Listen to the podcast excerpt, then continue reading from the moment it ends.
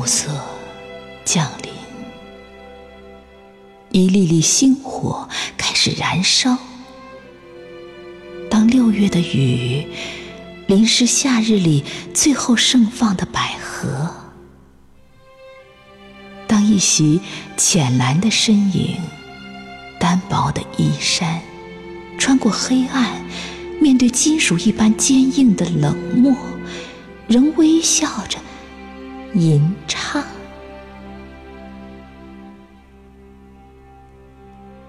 远隔茫茫的八千八百英里，弥漫的硝烟，我真想伸过臂膀，紧紧地拥护它，像怀抱一个幼弱的羔羊，再也不松开这一双无力的手，如同是我与生俱来的骄傲与自由，只轻轻的告诉他。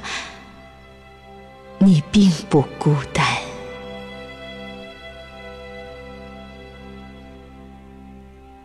同一天空，不一样的波澜壮阔的大海，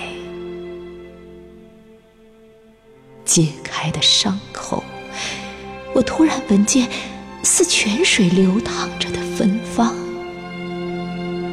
那是梦里的玫瑰黎明前最初一抹艳红的霞光。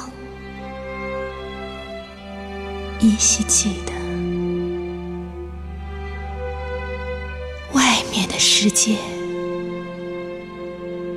很精彩。